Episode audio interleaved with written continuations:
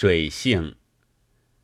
天气接连的大热了近二十天，看上海报，几乎每天都有下河洗浴淹死了人的记载。在这水村里是很少见的。水村多水，对于水的知识多，能浮水的也多。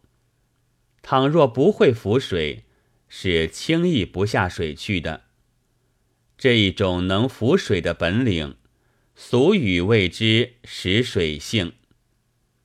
这识水性，如果用了买办的白话文，加以较详的说明，则一是知道火能烧死人，水也能淹死人，但水的模样柔和。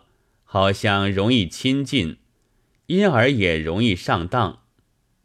二，知道水虽能淹死人，却也能浮起人，现在就设法操纵它，专来利用它浮起人的这一面。三，便是学得操纵法，此法一熟，使水性的事就完全了。但在都会里的人们，却不但不能浮水，而且似乎连水能淹死人的事情也都忘却了。平时毫无准备，临时又不先一测水的深浅，遇到热不可耐时，便脱衣一跳。倘不幸而正值深处，那当然是要死的。而且我觉得。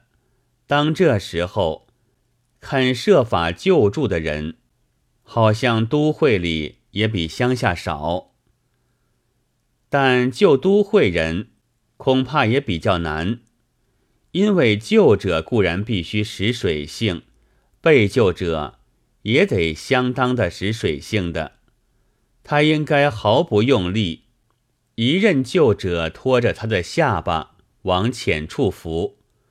倘若过于性急，拼命的向救者的身上爬，则救者倘不是好手，便只好连自己也沉下去。所以我想，要下河，最好是预先学一点浮水功夫，不必到什么公园的游泳场，只要在河滩边就行。但必须有内行人指导。其次。倘因了种种关系不能学浮水，那就用竹竿先探一下河水的浅深，只在浅处敷衍敷衍；或者最稳当是舀起水来，只在河边冲一冲。而最要紧的是，要知道水有可能淹死不会游泳的人的性质，而且还要牢牢的记住。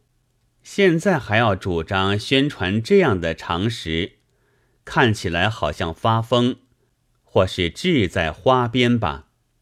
但事实却证明着断断不如此。许多事实不能为了讨前进的批评家的喜欢，一味闭了眼睛做好语的。七月十七日。